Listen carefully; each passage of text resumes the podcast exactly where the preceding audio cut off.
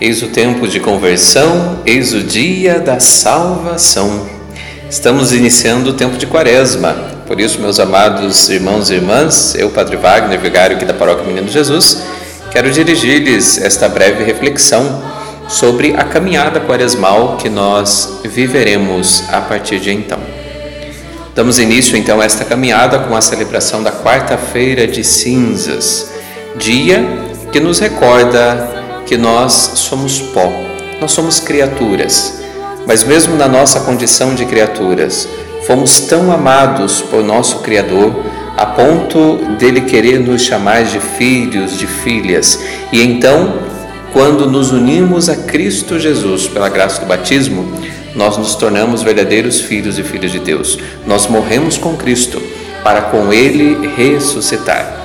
Assim, o tempo de Quaresma nos conduzirá para a celebração do mistério central da nossa fé, o mistério da paixão, da morte e da ressurreição de nosso Senhor Jesus Cristo. É a vida que vence a morte. Falando em vida, também durante o tempo de Quaresma, nós refletimos sobre o tema da campanha da fraternidade. E neste ano de 2020, o tema da campanha da fraternidade será Fraternidade, Vida, Dom e Compromisso. E terá como lema: Viu, sentiu compaixão e cuidou dele.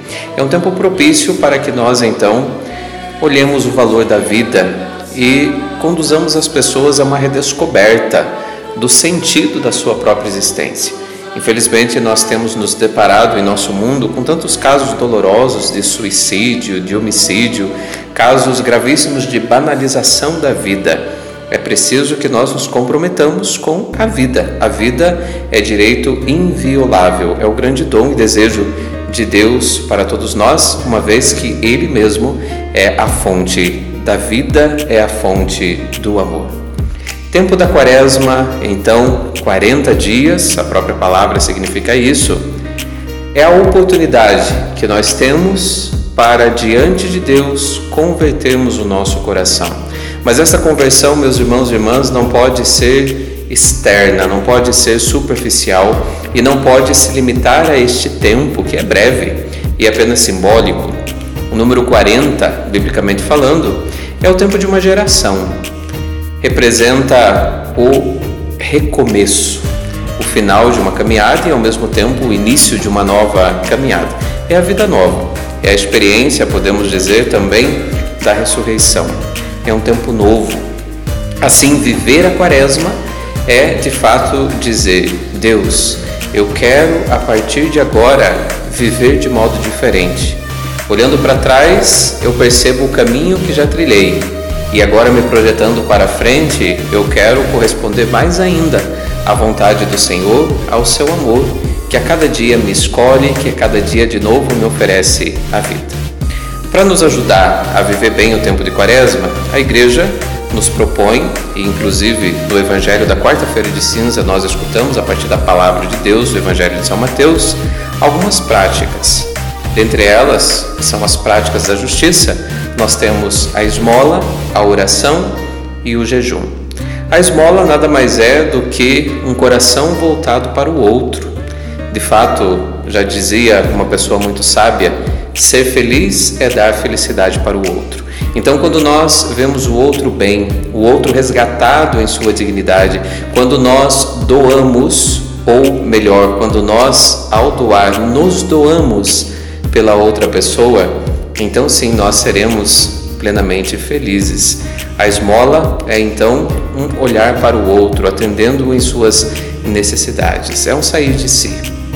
A oração, que nos é proposta como prática durante este tempo, é muito mais do que apenas gestos externos ou então muitas palavras. É sim uma atitude interna, uma atitude de intimidade. Quando orares, entra no teu quarto, fecha a porta e o Senhor que conhece o que está escondido acolherá a tua oração. A palavra nos recorda, a oração é fruto de uma intimidade. E então, nós temos também a prática do jejum. O jejum nos ajuda a termos domínio próprio, a dizermos: eu sou muito maior do que o meu instinto, do que os impulsos da carne.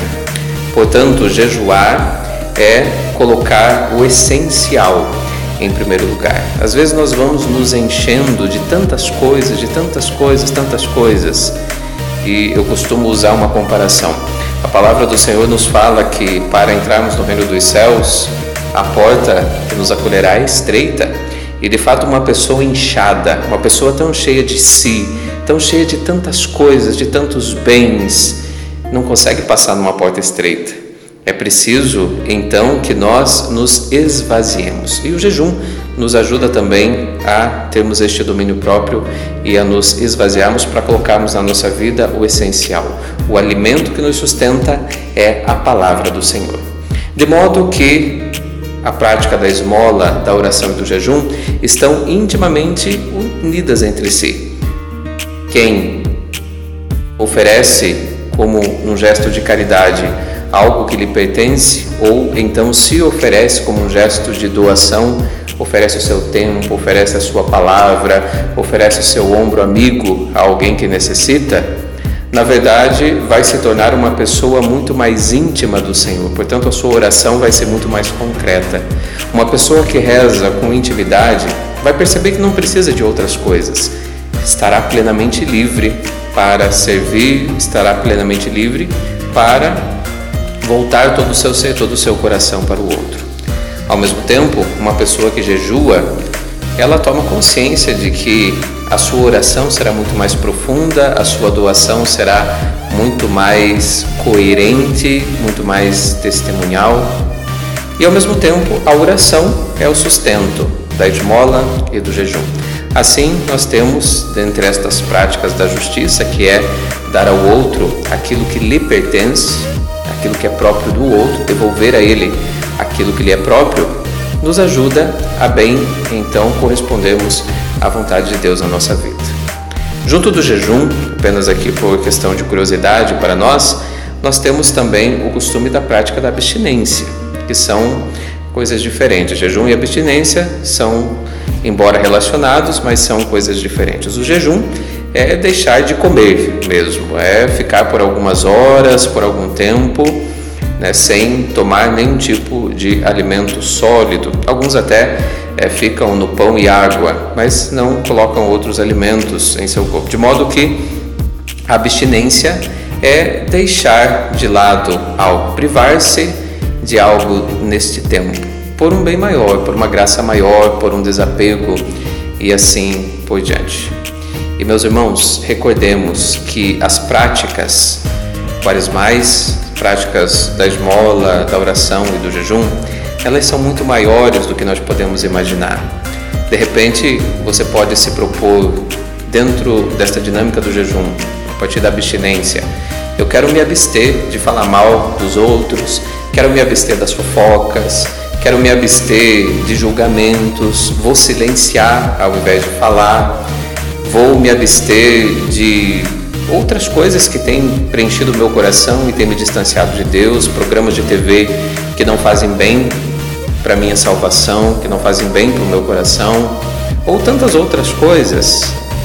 Ao mesmo tempo, na oração nós podemos dizer: eu quero viver uma intimidade verdadeira com o Senhor, quero deixar de lado as orações supersticiosas, deixar de lado essas correntes de oração que muitas vezes desconectadas da fé cristã querem me confundir, ou até mesmo as falsas doutrinas, outras coisas que me distanciam ao invés de me aproximar de Deus.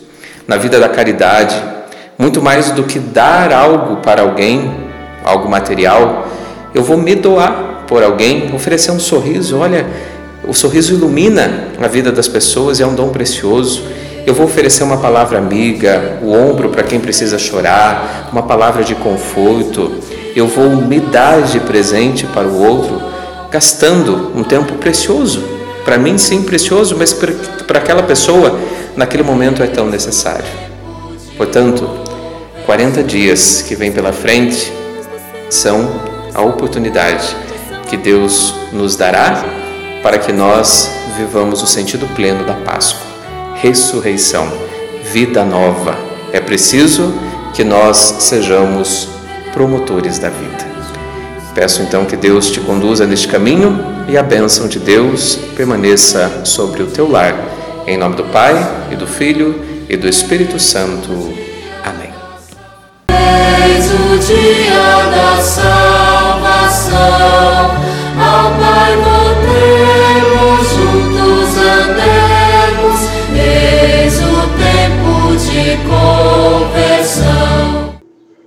Este podcast foi produzido pela Pascom da Paróquia Menino Jesus. Produção Padre Wagner. Edição Alan Brodelic. Acompanhe mais informações nas nossas mídias sociais. Facebook, arroba PMJ Reserva. Instagram, arroba PMJ Reserva.